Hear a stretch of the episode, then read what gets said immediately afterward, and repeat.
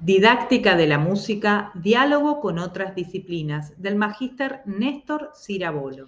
Bienvenido, bienvenida a este nuevo espacio, en donde este es el episodio 1. Esta sección va a pretender recomendarte distintos libros para educadores musicales. ¿Y quién te lo recomienda? Bueno, yo, Karina Martino, creadora de Musifica, apasionada totalmente por la educación musical y los libros de música que amo. Entonces, en esta sección te voy a estar contando todas las semanas distintos episodios, distintos libros para educadores musicales y músicos en general. El libro de hoy, sin más, es este que te estaba contando, el de didáctica de la música, que es de la editorial Ediciones del Aula de. Es una editorial para maestros de música y para otras áreas, que es independiente, es pequeña y está muy buena, tiene muy lindos libros. Este libro particularmente tiene 100 hojas. Estas 100 hojas no son 100 hojas de rápida lectura. ¿Por qué? Porque es un libro que no está pensado para leerlo así porque sí. Tiene una combinación de distintos autores, links, por eso tener los QR, o sea que para leerlo yo te aconsejo tener el fibrón para subrayar, si es que te gusta subrayar, a mí me encanta hacer los subrayados en los libros, las partes importantes, el lápiz para escribir y el teléfono para ir viendo los QR y trabajando adicionalmente con este material extra que te va aportando. En este libro, él intenta conectar con distintas áreas, áreas que no normalmente uno está acostumbrado como educador musical a vincular, pero no quiere decir eso que uno no lo haga en nuestras clases cotidianas. A veces puede pasar de que al leer este libro te des cuenta que algunas de las cosas que nombra vos ya las hacías o pueden ser totalmente novedosas.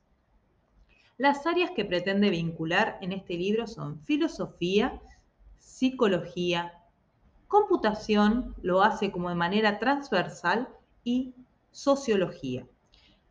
Cada una de, cada una de las áreas te propone distintas actividades, no solo actividades para el nivel secundario adolescentes, sino también actividades para el nivel superior, ¿sí? para la formación de músicos o de educadores musicales, que también son músicos. Entonces, te estaba contando que este libro es en blanco y negro, tiene varios cuadros, se ve que a Néstor le encanta hacer cuadros. Néstor es argentino, como te estaba diciendo antes, y tiene una formación de magíster. Y además es director ¿sí? de una formación acá en, eh, en Argentina. Voy a aprovechar también para leerte un poquito de lo que escribe en este libro.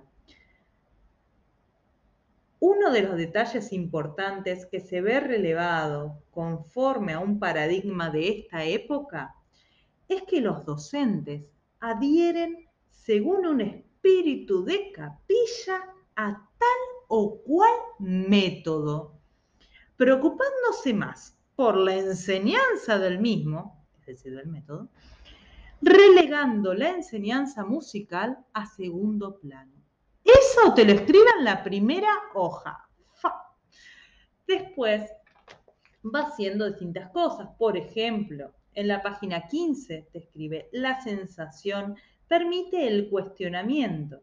Esto implica dejar de percibir, porque para poder analizar es necesario realizar un corte en el tiempo, así como en la percepción entran a jugar la atención, experiencias previas, etc. Aquí entra a jugar el juicio crítico. Es posible atribuir diferentes significados ante una misma impresión. Es diferencial en cada sujeto porque está enmarcado una problemática psicológica y semiótica. Realmente este libro te lo súper recomiendo, está muy, muy bueno, ¿sí? Como te dije antes, son 100 hojas, pero 100 hojas con muchísima, muchísima información. Y nos estamos viendo en la próxima edición de estos libros recomendados de Cari. Saludos, un abrazo.